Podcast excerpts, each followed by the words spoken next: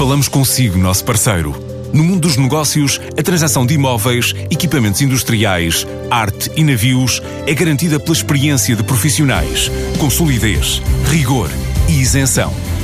Encontre-nos em avaliberica.pt. A Vale Ibérica, porque é de leilões que estamos a falar. Fundada em Stuttgart, na Alemanha, a Zoe escolheu Portugal para a expansão internacional. Vocacionada no desenvolvimento de sofisticados sistemas de software, trabalha com as grandes marcas alemãs. Diz-se especialista da transformação digital.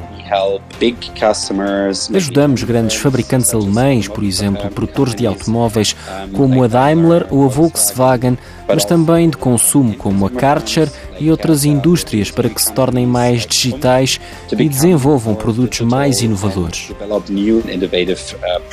Wolfgang Baldendistel é o responsável da Zoe em Lisboa. A empresa, com década e meia de existência, escolheu a capital portuguesa para dar o salto internacional. Escolhemos Portugal pelo facto das pessoas serem acessíveis, por pertencer à União Europeia. As pessoas são fluentes em inglês. Foram estas as razões para escolher Lisboa para a primeira experiência de internacionalização. O escritório em Lisboa arrancou com cerca de uma dezena de pessoas, mas o objetivo é chegar ao triplo. Começámos com uma equipa base de perto de 10 pessoas, uma mistura vinda de escritórios na Alemanha e de portugueses. Pretendemos contratar mais 20 pessoas. A empresa procura engenheiros de software, full stack developers, entre outros. E a Zoe não vai ficar por Lisboa. Também quer chegar ao continente asiático e aos Estados Unidos. Para o fundador da EasyPay, Sebastião Lencastre, a escolha de Lisboa para a expansão é sinal da qualidade dos trabalhadores portugueses. Cada vez que uma empresa tecnológica vem para Portugal, fico em pânico. E penso lá vai mais uma empresa roubar o meu talento.